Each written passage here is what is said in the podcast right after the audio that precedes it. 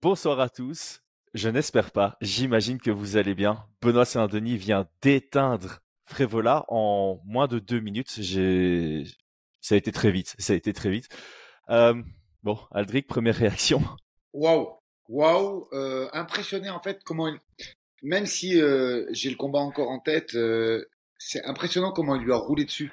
Alors c'est vrai qu'après il y a une guillotine qui est peut-être pas opportune ou mais en fait, il s'en fout. Il lui est rentré dedans euh, sans aucune économie d'énergie, sans aucun.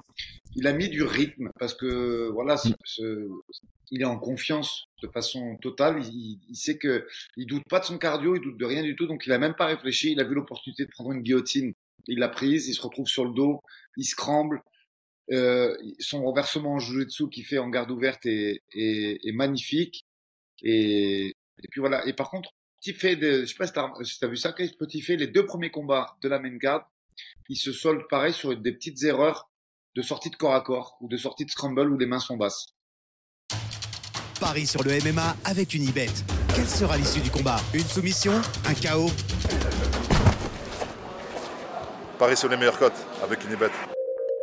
100 euros de bonus sur ton premier pari. Ah, exact, exact, c'est bien vu, c'est bien vu.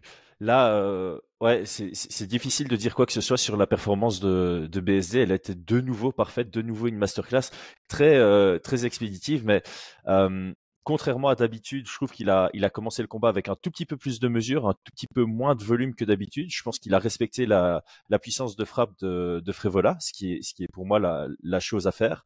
Euh, dès qu'il a eu l'opportunité, il a cherché à lutter avec ce qui était la chose à faire. Alors oui, il fait une petite erreur quand il plonge sur la guillotine parce que elle n'était pas du tout euh, sécurisée, mais euh, c'est là où on voit toute la confiance qu'il a en ses compétences parce que son sweep était absolument merveilleux. Ça part en scramble direct après. Il se refait mettre au sol, il scramble, il se relève et puis euh, le finish sur le sur le, le high kick est, est juste juste magnifique. Euh, je crois que dans la preview, j'avais parlé du high kick gauche. Je crois que j'avais dit qu'il devait ouvrir plusieurs high kicks pour pouvoir ouvrir le middle kick. Au final, c'est le high kick qui est passé. C'est euh, ouais, puis là, ah.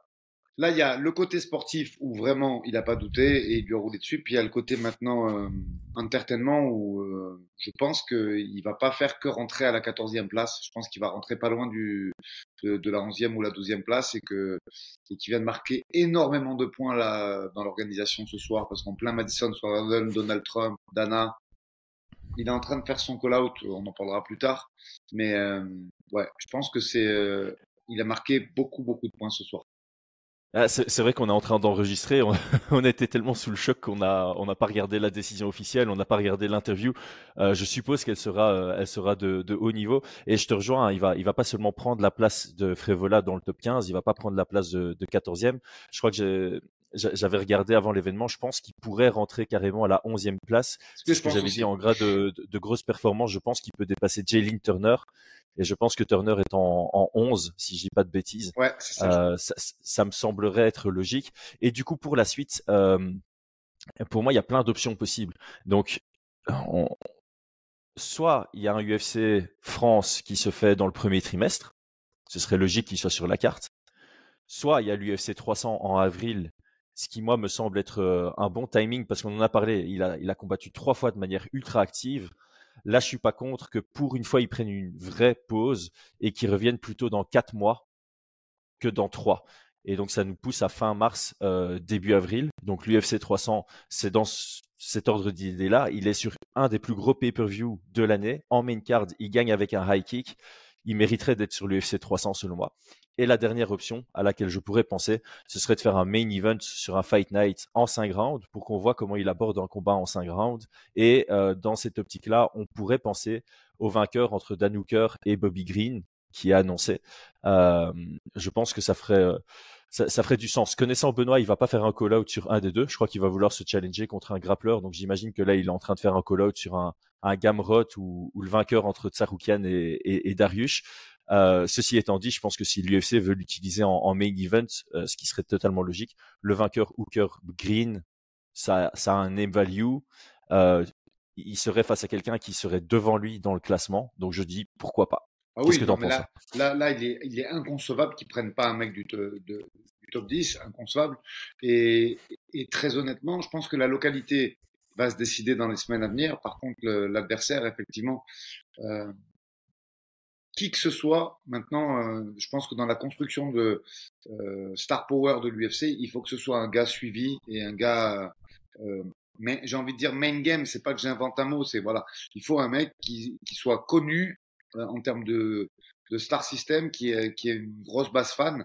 Et, et, on, et je suis persuadé que l'UFC va communiquer maintenant sur Benoît, sur des reportages sur leur euh, sur leur chaîne l'UFC Fight Pass, sur leur chaîne YouTube, de façon à construire euh, maintenant le, le personnage de façon encore plus importante que c'était le cas aujourd'hui. Et, et, je ne doute absolument pas que son prochain adversaire ait une grosse base fan. Mmh.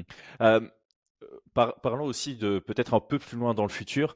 Euh, ça fait longtemps qu'on se pose la question ou qu'on reçoit ce genre de questions. C'est est-ce que Benoît Saint-Denis a de quoi devenir un futur champion de l'UFC Est-ce que aujourd'hui on peut euh, on peut dire qu'il a tout le potentiel, tout le talent et tout le travail pour Bah, pour le devenir? Là, ce qu'il montre en combat, en tout cas, il est au maximum de confiance et au maximum de ses possibilités. Après ce qu'on avait vu euh, quand on avait fait la première preview euh, de, de, de, de, ce, c'était quoi, c'était le combat contre Bonfim, c'est que euh, le temps lui fait aussi du bien. C'est-à-dire qu'enchaîner, ça, ça va lui permettre, je pense là, d'avoir un. Moi, je pense qu'il va avoir un nouveau contrat euh, dans les dans les semaines à venir là. Il va pouvoir améliorer sa, son son cadre de vie et ça c'est très bien. Et mais je pense que le temps, comme tu dis, lui fait quand même du bien parce que j'avais trouvé une très grosse progression, moi. Je, Oui. je crois qu'il s'était passé 6 ou 7 mois entre le combat, son dernier combat et le combat de Bonfim, peut-être même 8. Euh, Plus, hein, parce que c'était en, Ah en oui. gros c'était UFC Paris, donc c'était septembre et il a combattu contre Bonfim. Euh, c'était le dernier week-end de juin. Euh, Ouais, donc, donc, euh, ça fait même ça plus, fait alors, neuf mois quoi. 9 mois. Et il y mois. avait une très grosse progression. Donc euh, là, je, je te rejoins. Je pense qu'il faut un, un petit peu de temps encore pour qu'il puisse euh, euh, continuer à peaufiner ses armes. Après, concernant le, le top, le top 3 de la division, c'est l'opposition qui va qui va nous renseigner sur le niveau. C'est-à-dire que là, Mm. aujourd'hui, voilà, il est pleinement top 10 de cette KT. Après, euh, euh, Gamrot, on s'est rendu compte qu'il avait des limites en le voyant. Euh, euh, Contre Darius. Exactement. Et, et voir, euh, Mhm. quand on a commencé à voir qu'il y avait de l'opposition en face et que c'était plus dur, malgré ces scrambles exception- exceptionnels, on a vu, bah, ok, ça va être peut-être compliqué d'avoir la ceinture. Et là, euh, la limite de Benoît, on les verra dans le combat. Après, je mets un petit bémol parce qu'il est jeune et il progresse. Donc même si euh, il y, avait des, il y avait entre guillemets, on n'en sait rien hein, au moment où je te parle, mais des limites euh, à un moment T, ça ne veut pas dire que deux ans plus tard, il y a ces mêmes limites. Mais aujourd'hui, la suite pour lui, on va la découvrir euh, en fonction de l'opposition qui sera la sienne à son prochain combat. Moi, ce que j'ai toujours dit euh, depuis, bah, depuis son combat, enfin toujours dit, ça, remonte à son dernier combat en fait, mais après l'UFC Paris, euh, j'avais parlé à quelques personnes en, off et ce que je disais sur Benoît, c'est que personnellement, j'ai jamais vu quelqu'un qui a en si peu de temps atteint ce niveau. Benoît Saint-Denis est quelqu'un qui a commencé euh, sa carrière MMA en professionnel en 2019, si je dis pas de bêtises, donc ça fait quatre ans. En quatre ans, il a ce niveau-là. J'ai jamais vu quelqu'un qui progressait aussi vite que lui. Et force est de constater qu'il continue de progresser à tous les niveaux. Euh, donc c'est difficile d'évaluer où est son plafond. Et sur base de ça, je, je dirais qu'aujourd'hui, on peut pas garantir qu'il a les compétences à l'instant T d'être le champion. En revanche, il a le potentiel d'avoir les compétences nécessaires pour Ça. devenir champion. Il a le menton et il a le mental pour euh, passer au travers de cette euh, de cette division et c'est tout le mal qu'on peut lui souhaiter. Je pense que voilà, je, pense- je pense qu'il y a beaucoup d'espoir à mettre sur euh, sur les Bien épaules sûr. de Benoît. Puis il est bien entouré, Christophe Savoca, Daniel Warin, il est bien entouré. Et, et je te dis, le, le- ce qui fait la diff vraiment, et, et là je l'ai bien vu ce soir, c'est que le, tu, as, tu peux avoir un, un- un gros, un gros écart, euh, un gros gap entre l'athlète à l'entraînement et l'athlète en combat. Et moi, je suis persuadé qu'il est à, il est à 100% de ses capacités. C'est-à-dire que là, il a confiance en lui. Et ce qu'il tente et ce qu'il fait, c'est copier-coller de ce qu'il fait à l'entraînement. C'est-à-dire qu'il n'y a aucun Mm. déchet. C'est 100% de ses capacités euh, qu'il produit à l'entraînement, qu'il qui, qui met dans la cage. Il ne doute pas. Et, et ça, ça lui donne un très gros avantage. Euh, que c'est pas, c'est pas tous les athlètes comme ça. Vraiment. Là, Non. aujourd'hui, ce qui nous, ce qui nous, ce qui nous retransmet, c'est 100% de ses capacités. Il doute pas de lui. Il doute pas du rythme qu'il impose à ses adversaires. Il doute pas des techniques qu'il tente parce que, t'imagines, là, il fait un kick du droit. euh, en sortie de corps à corps sur une reprise d'appui. C'est un mouvement qui est quand même très difficile euh, sur un athlète qui contre euh, fort et qui a un KO power. Donc euh, voilà, il doute pas de lui. C'est-à-dire que si tu te poses la question de dire ah ouais mais attends c'est ma mauvaise jambe, genre tu le fais pas ce geste et tu fais pas le KO et peut-être que tu vois ce que je veux dire? Il y a, il y a plein de conséquences par la suite. Donc là il y a aucune réflexion de sa part. Il a confiance en lui et il se lâche et ça fait euh, quelque chose d'exceptionnel. Ouais, c'était merveilleux. Je pense qu'il y, y, y, y a, rien de plus à dire. Euh, maintenant, je pense que moi, il faut que je revoie aussi la performance pour peut-être donner un avis plus à froid. Mais à chaud, c'était euh, c'était vraiment nickel. Et euh, encore une fois, j'ai. Eh, je pense si qu'à l'international. Si on doit résumer en une phrase, c'est waouh. Il n'y a rien d'autre à dire. Même pas une phrase, un mot. Waouh. Parce que rouler sur Frévola, rouler sur Frévola, chez lui, au Madison, que dire? Y a. Je, je pense que c'est tout. Je pense qu'on peut clôturer le, le podcast là-dessus. Euh, en tout cas, moi, j'ai hâte de le revoir dans la cage, mais ça, c'est peut-être le message. C'est euh, autant il a été très actif sur les trois derniers, autant cette fois-ci, ça me dérangerait pas qu'il prenne peut-être un quatre mois avant de, de revenir. Ça, c'est, voilà, ce serait mon euh, mon envie personnelle. Et euh, quatre mois, ça reste ça reste quelqu'un d'actif. Si tu combats tous les quatre mois, tu es sur trois combats à l'année, ce qui est au-dessus de, de la moyenne. Et euh, ça me dérangerait pas qu'il fasse quatre mois et puis de nouveau trois mois. Mais ici, je pense qu'il aurait besoin quand même de prendre un tout petit peu plus de temps. Euh, parce que voilà, enchaîner les cuts comme ça, enchaîner les, les training camps si intensifs, à son jeune âge, ça va, mais il doit aussi avoir un, un certain rythme qui peut tenir sur la, sur la durée. Il faut vraiment avoir cette, euh, cette vision à long terme. Euh, bref, tout le monde, merci d'avoir euh, suivi le podcast. On vous invite à vous abonner si, ça, si ce n'est pas le cas. Aldric, je te souhaite une bonne suite de UFC 295 parce que bah, là, il nous reste Turn, Andrade, puis le co-main event et le main event. Tout le monde, belle journée.